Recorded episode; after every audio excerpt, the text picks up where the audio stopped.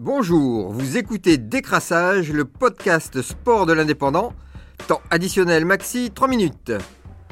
Commençons tout de suite par féliciter Sébastien Loeb, vainqueur du rallye de Monte-Carlo pour la huitième fois au volant de la toute nouvelle Ford Puma Rally, dimanche 23 janvier.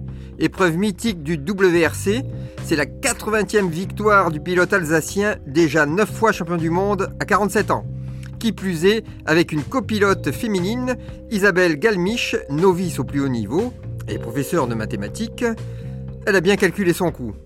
Il remporte la victoire juste devant son adversaire de toujours, Sébastien Augier, 8 fois champion du monde. Il est le pilote le plus âgé à s'imposer sur un rallye de championnat du monde WRC. Quelle longévité Déception samedi 22 janvier avec la défaite cuisante de l'équipe de France de handball face à l'Islande 21-29 au championnat d'Europe à Budapest lors du second match du tour principal. Les demi-finales s'éloignent et il faudra gagner les deux prochains matchs contre le Monténégro et surtout le Danemark ultra favori de la compétition. Dimanche matin 23 janvier, encore une déception, mais défaite logique au championnat du monde MMA, catégorie poids lourd, du français Cyril Gann en Californie contre le Camerounais Francis Nganou qui a parfaitement utilisé la faiblesse technique du français à la lutte et l'a propulsé sur le dos à plusieurs reprises.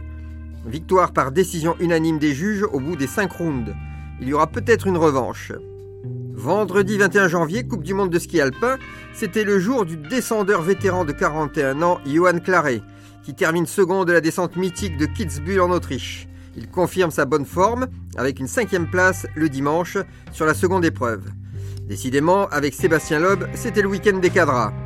Dernière minute, Alizé Cornet passe les huitièmes de finale à l'Open d'Australie de Melbourne, en battant Simona Alep en 3-7 après 2h30 de combat.